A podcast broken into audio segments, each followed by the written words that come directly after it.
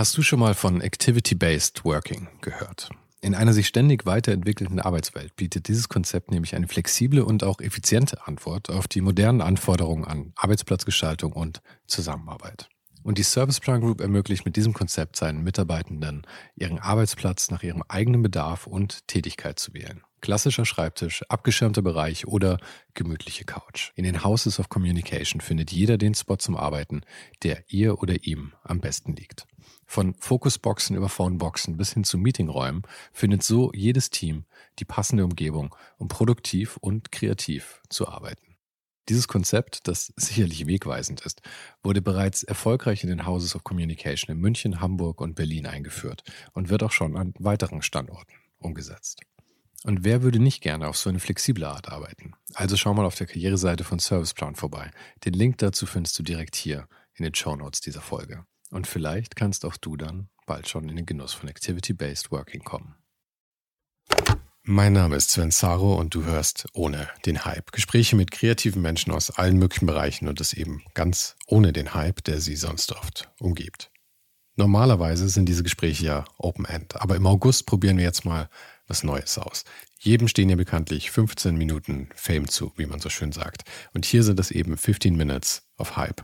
Das heißt, ein Gast oder eine Gästin 15 Minuten exakt, keine Sekunde länger und ansonsten keine Regeln. Ein bisschen so, wie ich mir Speed-Dating vorstelle. Und nach den 15 Minuten ist dann noch wirklich Schluss, auch wenn wir eigentlich noch mitten im Satz. Mit Stoppuhr. Wir haben 15 Minuten, okay. exaktement. Und ich habe eigentlich nur zwei Fragen an dich und der Rest kann absolut Freestyle sein. Okay. Und das ist, wer bist du und was machst du eigentlich? ähm, okay, dann fange ich einfach mal an, oder? Yeah, go for it. Ähm, also ich bin Maxim. Mm, ich wohne in Berlin seit zehn Jahren und ich bin freier Fotograf und habe lange Jahre ähm, auch als Bildredakteur gearbeitet, als Fotoredakteur ähm, bei verschiedenen Magazinen und habe immer beides so ein bisschen parallel gemacht. Ähm, und jetzt seit letztem August bin ich äh, komplett frei und arbeite jetzt, versuche mich so auf die Fotografie zu konzentrieren. Ähm, Genau, und ich komme ursprünglich aus dem Süden, aus Bayern, also aus, ne, man darf es eigentlich immer nicht sagen, es ist Franken. Franken ist ja nicht Bayern. ähm. Aber die Franken sehen sich ja schon gerne als Bayern. Die Franken sehen, sich gerne als Hardcore-Bayern. Ja, das stimmt. Aber dann, wenn man halt mal rausgeht, ist es immer sehr schnell so, wird man sehr schnell komisch angeguckt, glaube ich, wenn man sagt, ich komme aus Bayern. Das ist immer so, nee, nee, das ist doch nicht Bayern. Wo ähm, kommst du denn genau her? Ich komme aus der Nähe von Nürnberg, aus Roth. Okay, okay. Genau, also so ein bisschen südlicher, so eine halbe Stunde südlicher von Nürnberg. Ähm, genau, und mein Vater, also ich, ich bin da auch hingezogen, als, als ich fünf war. Ähm, und habe dann da bis 18 gelebt. Ähm, mein Vater ist also kommt aus Italien eigentlich. Also genau, meine ganze Familie wohnt aber in Luxemburg und das ist so sehr aufgeteilt und wir oh, wow. waren, glaube ich, so, so international. Ja, so Nomadik. Ähm, Aha. Genau. Aber daher auch dieser, dieser wunderschöne Nachname dann, ha? genau, ja, mein Vater, äh, der kommt von meinem Vater tatsächlich, ja. Ja, cool. Genau. Ähm, Aber das heißt, du kommst eigentlich wirklich eher aus einer äh, äh kleinen Stadt. ja, genau. ich komme voll aus, voll vom Dorf. Also ich habe, ja. äh, ich bin aufgewachsen in so einem 800 Seelendorf. Bernlohe heißt das. Ähm, und so richtig am Wald. Also wir hatten so ein Reihenhaus direkt. Ähm, Vermisst du das jetzt ein bisschen? Jetzt in Berlin? Ja, schon, muss ich sagen. Also es ist ja so ein bisschen, ich habe so das Gefühl, das ist immer so die alte Leier, ne, wenn man so drüber spricht, dass es so Stadt und dann Land und dann will man irgendwie beides und das hat man ja hier in Berlin auch ganz viel, dass Leute dann sagen, oh, ich will eigentlich, mir ist das zu viel und dann, wenn man rauszieht, ist es so, oh, hier ist aber nix, hier gibt's keine Spätis und hier ist kein Kiez und ich weiß nicht, ich bin so hin und her gerissen. Ich glaube, ich, also ich könnte mir jetzt im Moment überhaupt nicht vorstellen, irgendwie so, ähm, genau, so nochmal so zurückzuziehen, aber ähm, ja, vielleicht irgendwann schon. Also ich habe jetzt gerade vor fünf Wochen, äh, meine Freundin und ich haben vor fünf Wochen ein Kind bekommen. Ja, Gratulation. Und äh, danke. Gesund und alles? Ja, alles super, genau. Zwei, zwei Hände, zwei Füße. Zwei Hände, zwei Füße. Alles die richtige Anzahl. Ist alles dran, ja, ja. Ähm, genau, ja, das ist jetzt auch sehr aufregend, aber das, deswegen so mit dem, mit dem Hintergedanken oder mit dem, mit der neuen, um, mit der neuen Umstellung ist es natürlich schon irgendwann mal vielleicht so ein Thema, aber ähm, dann ist auch mal die Frage so, wohin auch. Ne? Ich finde irgendwie, ich habe da mit Freunden auch viel diskutiert drüber. Das ist so, Man will dann irgendwo raus und sagt, ich will ins Grüne, aber das ist ja dann auch immer so, ja, partiell. Also man hat ja dann mal am Wochenende raus, irgendwie bisschen im Wald rumlaufen, das ist dann immer so Erholung, aber wenn du es halt dann nonstop hast, ich meine, ich kenne es halt auch von früher, wenn man dann irgendwie älter wird, ist die alt, also dann kommt man wieder in diese Situation, dass man ein Auto braucht oder irgendwie, weiß ich nicht, wenn man abends dann weggehen will oder das letzte Sammeltaxi dann irgendwie um 23.20 Uhr nehmen muss. um nach Hause Aber ich glaube, das sind auch so, das, ich meine, einerseits ist es natürlich immer eine Typfrage, worauf man steht, ja. aber andererseits ist es ja auch ähm, vielleicht Lebensphasen und ich meine, wie alt bist du jetzt? Ich bin 34. 34 ja, ist ja auch schon in, in gehobeneren Alter. Ja, ja. ja. Ähm, vernünftiges Alter, um Kinder zu kriegen, auch schon.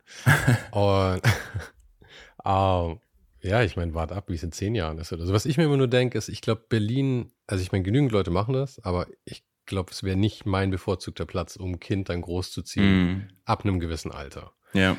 Einfach, weil ich, und das ist einfach nur meine Präferenz, weil ich, hm, ich finde, Städte machen, wenn man darin aufwächst, ein bisschen, bisschen Härten irgendwie so ab, geben mm. so Street Smarts, so auf die mm Art.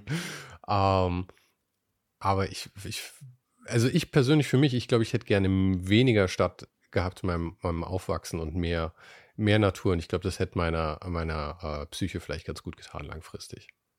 Wo bist du denn aufgewachsen? Ähm, ich bin in München. Also es war so zwischen München und Augsburg hin und her, bis ich zwölf war. Und dann ab zwölf war ich wirklich München smack in dem. Ah ja. Hm. ja. Ah, lustig, meine Mutter kommt nämlich aus Augsburg. Also ich habe da auch so ein bisschen, ähm, genau, habe noch viel Familie da auch. Und, und ich mochte die, hm? Wenn deine Mutter aus Augsburg kommt, warum ist der Großteil deiner Familie in Luxemburg? Sind von meinem Vater. Von deinem Vater wieder. Ja, genau. Also von meinem Vater die Seite, die ähm, sind alle schon, also meine Großeltern sind in den 50ern schon ausgewandert aus Italien und sind ah, nach Luxemburg okay. gezogen. Okay. Ähm, aber erzähl mir mal kurz, kurz, kurz äh, eine Sache und das ist 34, das heißt, du hast mit der Fotografie angefangen zu einer Zeit, wo es noch kein Instagram und sowas gab eigentlich. Was war denn für dich so der, der, der das, wo du irgendwie rumspielen konntest und so? Warst, war das irgendwie Flickr oder so? Da hast du vielleicht sogar noch analog angefangen. Wie, wie lief das so? Ja, tatsächlich Flickr. Also das war so das erste Ding. Irgendwie krass, habe ich jetzt irgendwie schon vor lang nicht mehr drüber nachgedacht. Ähm, das war so die, im Studium war das bei mir. Also ich war jetzt nicht so der klassische irgendwie mit zwölf die erste Kamera, das war bei mir nicht so. Ähm, ich habe früher ganz viel, also ich war in meiner Jugend ganz viel Skateboard gefahren und ähm, da habe ich sehr viel so Videos gedreht, immer mit meinen Kumpels und Klassiker. Ja, genau. Das ist irgendwie auch eigentlich die gleiche Klischee-Geschichte wie die in mit zwölf die Kamera, aber ähm, genau, also ich habe ähm, genau mit Kumpels dann immer viele Videos gedreht und auch immer so, ja, was man halt auf dem Dorf so macht, ne, dann irgendwie so mhm. Sachen sich überlegt und ähm, ich hatte immer schon so eine Affinität irgendwie zu ja, Bewegtbild oder aber auch, genau, Fotografie. Ich mochte das schon immer gerne, aber ich habe nie so richtig da mich ausprobiert. Und dann ähm, im Studium, ich habe äh, Literatur, Kultur, Medien studiert und das war dann auch nur so angerissen eigentlich. Also Fotografie ähm, war dann, ich hatte so einen praktischen Kurs, wo ich so ein bisschen analoge Fotografie irgendwie ausprobiert habe. Und dann habe ich schon gemerkt, okay, das bleibt irgendwie hängen und das macht irgendwie Spaß und man kann da so viel, viel machen. Und dann habe ich einfach so ein bisschen, dann habe ich mir irgendwann eine Kamera gekauft, irgendwie gespart und äh, die erste Kamera geholt. Und dann, genau, dann war Flickr eigentlich. Ich habe so ein bisschen analog gestartet. Ich habe ein Praktikum gemacht bei einem Künstler, Peter Kranzer aus Stuttgart. Ähm, bei dem habe ich dann aus so einem Mittelformatkamera abgekauft und dann habe ich da so ein bisschen gestartet. Aber ich habe schnell gemerkt, dass das für mich so ich war technisch halt nicht so gut und so. Und dann war das so recht schnell. Du musst ja bei analoger Fotografie auch so sehr viel wissen, irgendwie, wie du das belichtest und wie du das alles machst. Und ich habe halt voll viel nach so Trial and Error irgendwie fotografiert, was bis heute noch so ein bisschen der Fall ist. Es ist viel so Unfälle und so. Ähm, also jetzt mittlerweile weiß ich bisschen mehr, glaube ich, aber es ist trotzdem voll oft noch so, ne, dass das finde ich auch immer lustig. Es gibt zwei unterschiedliche Arten, glaube ich, von, von, von Typen Mensch, wie man das angeht. Und die einen sind eher so die experimentellen, denen es eher um, um, um, um so ein Look und so ein Feel geht irgendwie, mhm. so ein Feeling. Und dann gibt es Leute, die, die das, die, die sich voll rein, rein nerden und die auch wirklich irgendwie Sachen da schaffen, die, die man natürlich nicht hinkriegt oder zumindest nicht, nicht absichtlich hinkriegt, wenn man, wenn man das nicht hat. Mhm. Aber beides hat er, ich glaube, das ist auch wieder so eine Typfrage irgendwie einfach, was einem, was einem mehr liegt. Ich bin auch eher für die, für die Unfälle, glaube ich, wenn ich ganz ehrlich bin. Mm. Ja, ich weiß nicht, das ist irgendwie so, ich, ich finde das halt so spannend, weil du kannst ja durch die Unfälle, ähm, kannst du das ja wieder so ein bisschen lernen und aufnehmen und dann hast du, und dann hast du ja auch irgendwie, dann kannst du das auch in dein Repertoire aufnehmen, habe ich so. Also außer man ist jetzt so total crazy und macht 500 Sachen auf einmal und dann merkt man so, weiß man so gar nicht mehr, wie man es gemacht hat. Das passiert natürlich auch mal hier und da, aber ich finde, man kann dann schon so, ein, so eine so eine gewisse ähm, so ein Pattern erkennen, finde ich manchmal, wenn man dann das Gefühl hat, okay, das funktioniert irgendwie für mich, dann benutzt man das Stimmt, vielleicht das öfters. Das muss man auch erst lernen. Am ja, Anfang, das stimmt. also ich meine, wie häufig habe ich das gehabt, dass ich irgendwas hatte, ich sehe das Foto am Ende in Lightroom und denke mir, holy shit, habe ich das geschossen, das ist ja ein geiles Foto. und ich schaffe es nie wieder, genau ja. dieses Ding zu reproduzieren. Das stimmt, aber vielleicht Aspekte davon, weißt du? Also, dass du so mhm. Dann merkst, okay, du hast keine Ahnung, da ist irgendwie eine Verwaschung drin oder so und dann merkst du so, ah, das ist irgendwie was, was mich interessiert. Also so hat, so hat es bei mir irgendwie gestartet, glaube ich, dass ich so gemerkt habe, mehr und mehr durch Sachen, die mich so interessiert haben oder die mich angezogen, dass ich so doch schon sehr grafisch und sehr so auf Farben aus bin und irgendwie Komposition und das dann, das war am Anfang tatsächlich eher so, jetzt, das war jetzt kein Unfall vielleicht, aber es war nicht bewusst oftmals und dadurch habe ich, glaube ich, gemerkt, ah, okay, ich komme immer wieder so darauf zurück. Also ich probiere andere Dinge und ich merke aber irgendwie so, ich stelle dann doch wieder alles so ein, dass es dann am Ende bei dem mhm. Bild landet oder bei dem Ausschnitt. Und ich finde, wenn man dann so spürt, dass man selbst immer wieder so darauf, also zurückgeht zu diesem, zu diesem ähm, Moment oder zu diesem, zu dieser Einstellung oder wie auch immer, dass das dann doch was ist, was einen, glaube ich, so ausmacht oder was einen dann reizt. Und dieses Ganze, ich probiere mich aus und will dann irgendwie in alle möglichen Stile gehen, das kommt natürlich immer. Ne? Ich habe das Gefühl, das muss man auch machen, um am Ende dann da zu landen, vielleicht, wo man, wo man auch hin möchte. Mit, mit dem da landen und dem Ausprobieren, das ist eigentlich ein guter, ähm, guter Stichpunkt.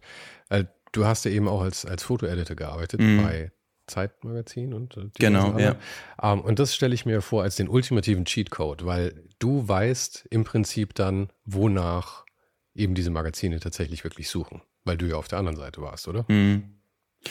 Ja, es hat auf jeden Fall einen großen Einfluss also auf meine ähm, persönliche Arbeit gehabt, aber ich, ich hoffe immer noch in dem Sinne, dass ich eher äh, oftmals so aussortieren konnte, was ich vielleicht nicht machen will. Also es gab wahnsinnig viele Arbeiten und Dinge, die ich, die man dann, genau, die man sieht, die unglaublich gut sind. Und am Anfang, wenn man, als ich gestartet bin, hat mich das schon auch sehr verunsichert. Also es war dann schon auch oftmals der Punkt, wo ich gedacht habe, oh Gott, das ist ja einfach, was will ich überhaupt? Und das ist ja wie so eine Flut, äh, die auf einen zukommt, wo man das So ging es mir aber auch mit Instagram. Als ja. Instagram wirklich eingestiegen bin, habe ich mir auch gedacht, warum zum Teufel mache ich eigentlich noch Fotos? Ja, genau. Ja, ja, total. Also es ist so total einschüchternd. Und ich finde, wenn man dann aber so irgendwann, also ich habe so das Gefühl gehabt, dass wenn man sich länger darin bewegt, also in dem Fahrwasser, dann merkt man, glaube ich, also dann sortiert man für sich automatisch aus, weil anders geht's gar nicht. Also du musst ja, ja auch so ein bisschen sieben. Und, und ich finde, bei der Fotografie gibt's ja nicht nur, nicht nur, wie deine Sachen aussehen, sondern ein ganz wichtiger Faktor ist ja auch einfach, dass du da bist und dass du es machst. Mm. Und da könnte man jetzt sagen, ja toll, aber könnte jeder da sein. Aber das stimmt halt eben nicht. Du bist eben die Person, die da ist und du kannst jetzt deine Blickweise auf diesen Moment zeigen. Und diese Kombination wird niemals wieder zustande kommen. Ich glaube, das ist, oder zumindest war für mich dann irgendwie die Legitimation, dass ich mir gedacht habe, okay, vielleicht hat es doch einen Sinn, hm. Fotos zu machen und die zu zeigen und einfach auch zu dokumentieren zu einem gewissen Grad. Ja, das stimmt. Und umso wichtiger finde ich es dann auch mit dem, mit dem Hintergedanken, dass man dann doch auch die Dinge fotografiert, die einen wirklich ähm, interessieren, weil ich glaube, das ist dann das, was, was du halt dann auch beitragen kannst. Also das ist ja eine persönliche Geschichte, ne? Und das, wie du das gesagt hast, dass man in dem Moment dann da ist, man ist halt meinetwegen jetzt hier in dieser Wohnung und kein, keine andere, also keine Wohnung sieht sonst so aus und das Licht kommt in keiner anderen Wohnung vielleicht genau in dem Moment so und da liegt vielleicht der angebissene Apfel oder wie auch immer, das kann man alles stagen, aber es ist vielleicht nicht genau so, wie ich es jetzt gerade in dem Moment erlebe und ähm, ich glaube, deswegen war ich schon immer so ein Freund von von so auch so Situationsfotografie. Also ich habe am Anfang gar nichts gestaged oder vers oder sehr sehr selten und war jetzt auch nicht so ein Freund von Studio und so. Das ändert sich jetzt gerade mehr und mehr, weil ich das jetzt auch spannend finde, da irgendwie so ein bisschen reinzugehen. Aber ich mochte das immer so auch auf Reisen, wenn ich so den Kopf frei hatte, einfach so zu, also es ist so ein blödes Wort, aber so zu knipsen einfach, irgendwie dann doch einfach rumzulaufen und so den, den Geist so freizulassen, das so zu spüren. Also ich, ich, ich fotografiere sehr so nach Emotionen, glaube ich. ich. Ich kann, also das ist richtig krass, ich kann das auch gar nicht erklären so richtig. Das ist für mich so, einfach das sind so Momente, es gibt auch Tage, da mache ich halt irgendwie nur so zwei Fotos oder so und dann auch 100 und dann ist es, dann sind irgendwie 99 davon total scheiße und es ist echt, also das war eh immer meine Quote. Ich habe mir immer gedacht, wenn eins aus 100 gut ist, dann ist es eigentlich eine gute Quote. Ist ja auch oft so. Die meisten Leute sehen ja auch gar nicht, was am Ende ist es dann immer das eine Bild oder die fünf Bilder, die man gemacht hat. Und mich hat es früher mal total eingeschüchtert, dann so bei Leuten so eine irgendwie sowas, so eine Kohärenz zu sehen und dann zu denken so, wow, okay, das ist ja alles so krass, jedes Bild sieht so geil aus und man hat das Gefühl, das ist alles irgendwie so top notch und am Ende ist, sind da vielleicht auch dann 100 dabei, die auch so aussehen wie meine ersten Bilder irgendwie. Also ich glaube, da darf man ja, sich halt gar nicht von beeinflussen lassen. Das ist so, das ist wie bei jedem, bei jeder Person so, glaube ich, dass man super viel einfach ausprobiert und da ganz viel auch Ausschuss dabei ist. Also Ausschuss gehört auch einfach mit dazu. Ich meine, Total, das ist, auch ein Lernprozess. Ist Und wenn du keinen Ausschuss hättest, würdest du auch in dem Projekt jetzt gerade nicht lernen. Ja, total, weil das ist ja dann auch genau, wie wir über vorhin über die Fehler geredet haben, das ist ja dann voll oft irgendwie der Moment, wo vielleicht auch sowas passiert, was du nicht irgendwie antizipiert hast und dann merkst du so, ah geil, und dann bleibt da vielleicht irgendwas hängen, was du halt spannend findest, was du nochmal reproduzieren willst oder so.